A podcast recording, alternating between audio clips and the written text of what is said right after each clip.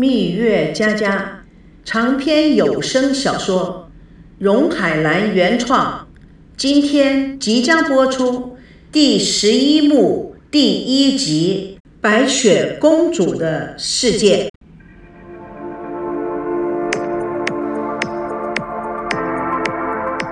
摄影师正扛着摄像机拍摄百姓家的客厅，镜头前，孙娜打扮的像个童话世界中的白雪公主。客厅的桌上有一盘橙子，她从中间挑选了一个，拿了起来，微笑地说：“橙子的皮很厚很硬，剥起来非常的费劲儿。今天我妙招小精灵就来告诉您一个好方法，你们看。”拿一个不锈钢的勺子，把橙子的地部全部挖掉，看到了吧？然后再来剥橙子皮，嘿嘿，就容易的多了。您学会了吗？好，我们今天的妙招小精灵就到这儿了。观众朋友，下期再见。拍摄完毕，孙娜摘下了白雪公主的头套，显得疲惫不堪。下一个拍什么？工作人员拿出一个计划拍摄表，哦，去南四环赵阿姨家拍如何炸馒头片更省油。哼，那我要换什么衣服呢？米老鼠或者是小矮人？摄影师不满地白了他一眼。待会儿路上就堵车了，大家抓紧点啊！今天要连拍四组呢。现场混乱不堪，众人忙碌。孙娜如局外人，不理不睬，工作人员都非常不满意的瞪眼。街道上，孙娜坐在面包车内，默默地背着台词。同事们睡得东歪西倒。孙娜背完后，再对照一下手里的台词，发现全部都背熟了。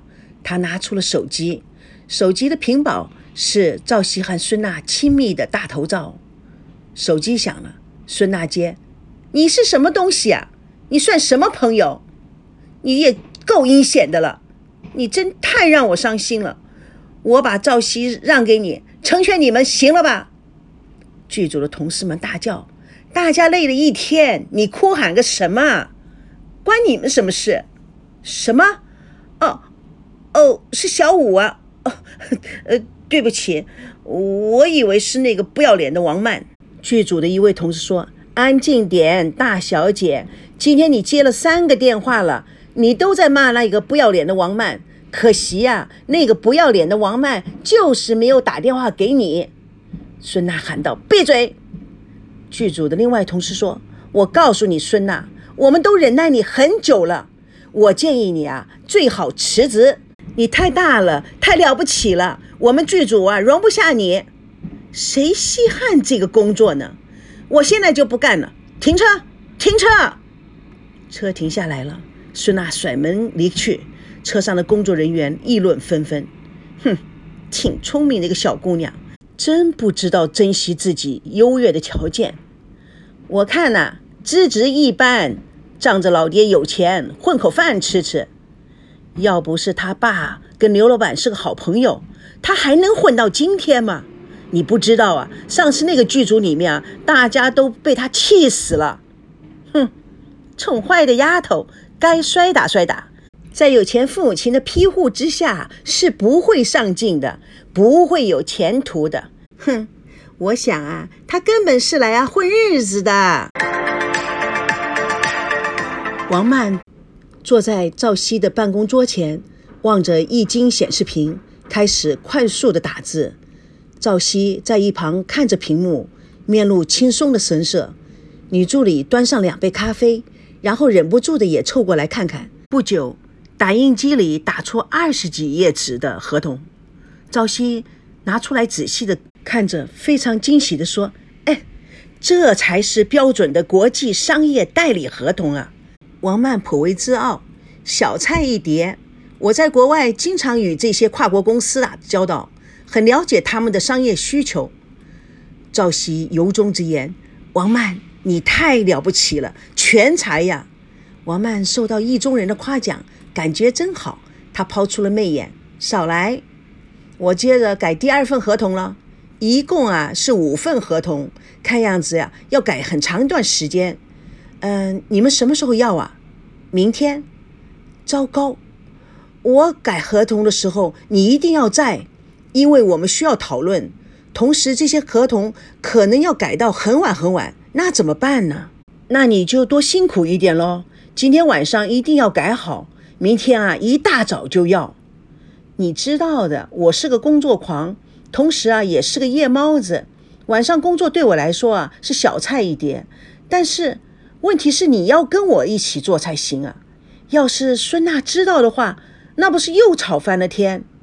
赵西想了一下，是啊，真是麻烦，但是也没有办法。我刚刚才升为事业部的部长，这个是一个非常重要的表现的机会，我只能成功，不能失败。王曼语重心长地看了赵熙一眼。是的，人在很多的时候就要面临选择。现在你在公司里也是一个后起之秀、明日之星，你一定要了解你需要什么。很多的时候要把握住机会。我爸爸常说，人生只有六次机会。机会失去了是永远不会再回来的。是的，机会去了是永远不会再回来的。我很幸运能够在这么大的一个举世闻名的公司做事。我想要做的事情，我一定会好好的把握住的。王曼娇笑道：“你记不记得我们十几岁的时候，有一次在沙滩上面，你跟我们说，世界上所有的荣华富贵。”对你来说都是浮云一片，只有你自己打造的人生路以及事业才是掌握在你的手里。那个时候，我真的深深的被你感动了。赵熙展开了笑容，哼，我当然记得，就是那天呐，是那 kiss 了我。王曼的眼睛立刻黯淡下来。那好，呃，我我真需要向你道歉。他突然这样说。赵熙不明白他的意思，重复的说：“我真需要向你道歉。”嗯，你哦，哎，也没有什么好道歉的，其实都是误会。王曼斜眼睛看着他，就是误会。哎，再大的误会也不会把一个男人放到自己的床上吧？哎呀，别别别别，咱们是哥儿，过去的事情不谈了。王曼坚持的谈下去。有些事情有时候还是要把它点破才行。哎，你说这是什么意思？我不太了解。你认为我把你放到我的床上是没有目的的吗？哦，王曼，拜托了，这件事情已经过去了，我们不要再说这件事情，可不可以？是非常让人尴尬的一件事情。王曼并不死心，赵赵熙立刻打断：“哎。”这套衣服很合适你，今天啊，你特别漂亮。王曼无可奈何地看了一眼朝夕，谢谢。上次啊，我从美国带回来的衣服几乎全部都被孙娜抢走了，好在呀，我多了个心眼，留了几件给自己。嗯，这一套啊不适合孙娜，她衬不起来，她更适合穿那些活泼鲜亮的衣服，而这件衣服穿在你身上。更显得端庄优雅。你们俩儿是截然不同的两种风格。王曼目光如炬。那你更喜欢哪一种？赵熙真有一点招架不住。呃，说风格嘛，哎，这两种风格，呃，我我都喜欢。哼，狡猾。来，说着，他解开了衣领，挂在脖子上是那个刻着二八四的白金项链。他指指项链说。能不能请你帮我拿下来？赵熙有点顾虑的看看办公室的门。王曼心知肚明的故意说：“怎么不会吗？”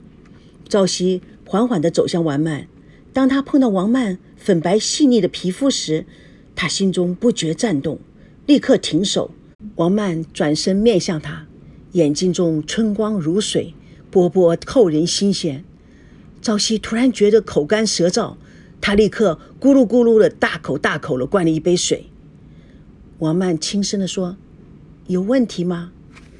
赵熙语无伦次的说：“呃，没没没没没问题，没问题。”笨手笨脚的想将王曼脖子上的项链拿下来，但是他的手似乎有些颤抖，总是没有办法将暗口打开。王曼对他微微一笑，轻轻松松的拿下了项链，还给赵熙。原璧归赵，正好你也姓赵。蜜月佳佳，本故事纯属虚构，如有雷同，全是巧合。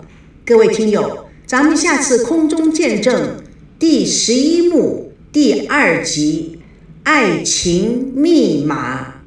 主播荣海兰，请大家告诉大家，谢谢。